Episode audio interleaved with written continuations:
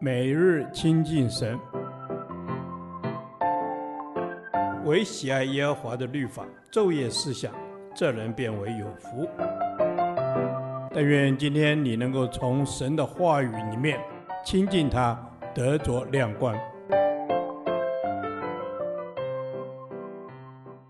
约书亚记第三天，约书亚记三章一至十七节，跟随约柜前行。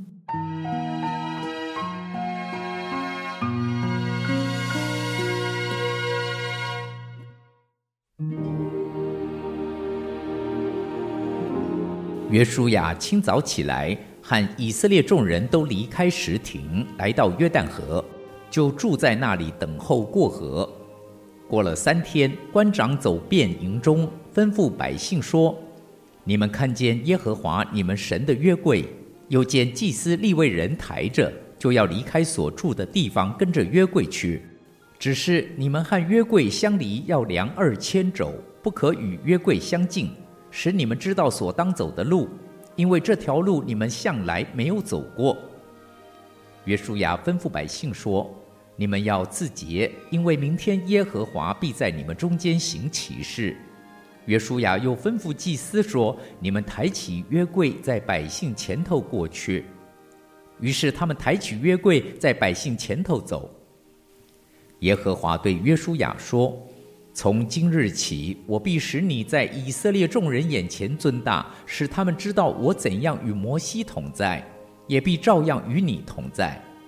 你要吩咐抬约柜的祭司说：“你们到了约旦河的水边上，就要在约旦河水里站住。”约书亚对以色列人说：“你们近前来听耶和华你们神的话。”约书亚说：“看哪。”普天下主的约柜必在你们前头过去，到约旦河里，因此你们就知道在你们中间有永生神，并且他必在你们面前赶出迦南人、赫人、希未人、比利洗人、革迦撒人、亚摩利人、耶布斯人。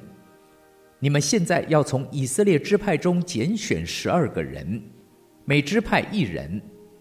等到抬普天下主耶和华约柜的祭司把脚站在约旦河水里，约旦河的水就是从上往下流的水，必然断绝，立起成垒。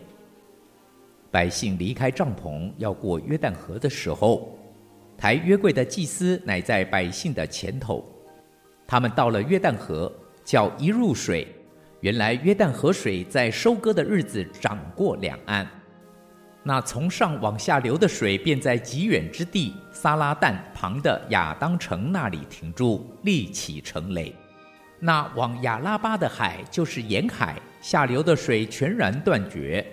于是百姓在耶利哥的对面过去了。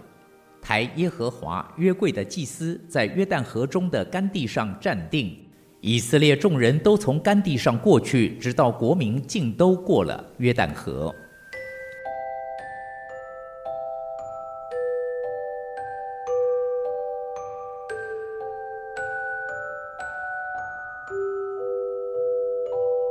两百万个以色列民来到约旦河旁，花了三天预备过河，好进入期待已久的迦南地。如果你是当中的一份子，你认为这三天最该做哪些预备？武器、壮丁、粮食是必备的。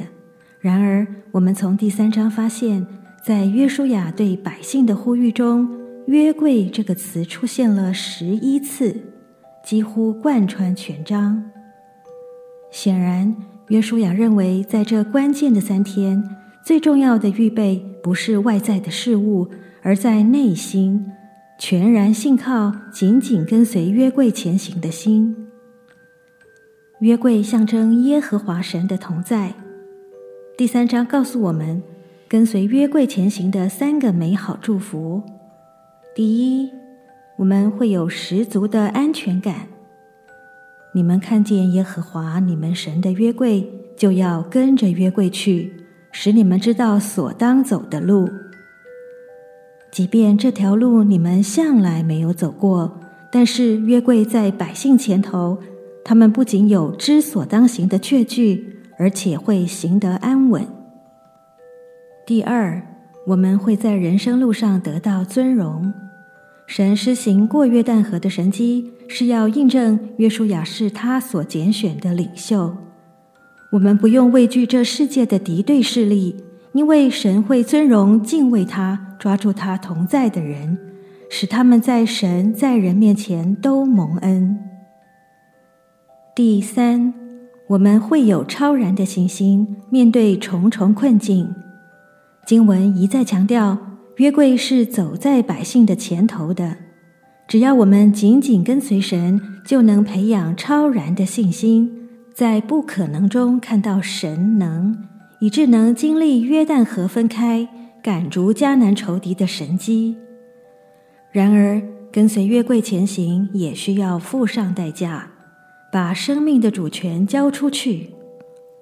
他们到了约旦河，脚一入水。祭司踏出这一步时，河水是高涨的。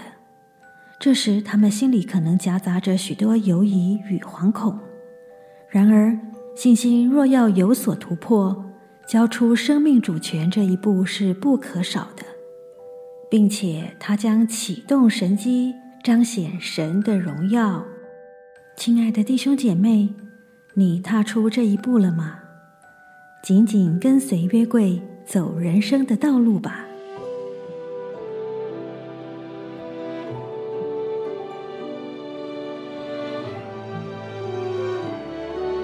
亲爱的天父，求你用大能保守我，时刻活在你的同在里，吸引我天天在你的同在中领受安全感，活得尊荣，满有信心。我再次献上生命的主权。踏出信心的脚步，更加亲近你。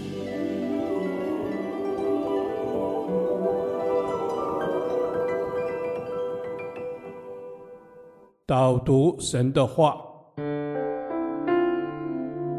诗篇六十三篇七至八节，因为你曾帮助我，我就在你翅膀的印下欢呼，我心紧紧地跟随你，你的右手扶持我。阿门。亲爱的耶稣，谢谢你，你是随时帮助我的神。过去你怎样帮助我，在未来的每一天，也请你一样来帮助我，因为你帮助我，我的心就充满喜乐。阿门。是的，耶稣，你帮助我们，我们的心就要充满喜乐。我们要在你的翅膀印下欢呼，因为你是保护我们的神，你是永不离弃我们的神，所以我们一生都要紧紧的跟随你。我到哪都不去，我只想紧紧的来依靠你。阿门。是的，主耶稣，我要紧紧依靠你，因为你是昔在、今在、永在的神，你的帮助是一生之久。我要保护，我要在你的保护印下。感谢你使我平安，不迷茫也不失丧。阿门。我要在你的翅膀荫下，我的心要紧紧跟随你，因为我知道离了你，我不能做什么。因此，我要更多来紧紧跟随你，我就能重新得力。因为你的手是大有能力的，你必用右手来扶持我。我就欢喜快乐。阿门。是的，主耶稣，你用你的右手来扶持我，我就欢喜快乐。愿我的心、我的灵都要因你而歌唱，因为有你，我的心就欢喜快乐。阿门。主耶稣，你是使我欢喜快乐的神，我要紧紧跟随你，一步也不偏离，因为你是我的道路，是我的真理，是我的生命。你扶持我，你引导我，使我不走迷。孩子祷告是奉耶稣基督的名，阿门。耶和华，你的话安定在天，直到永远。愿神祝福我们。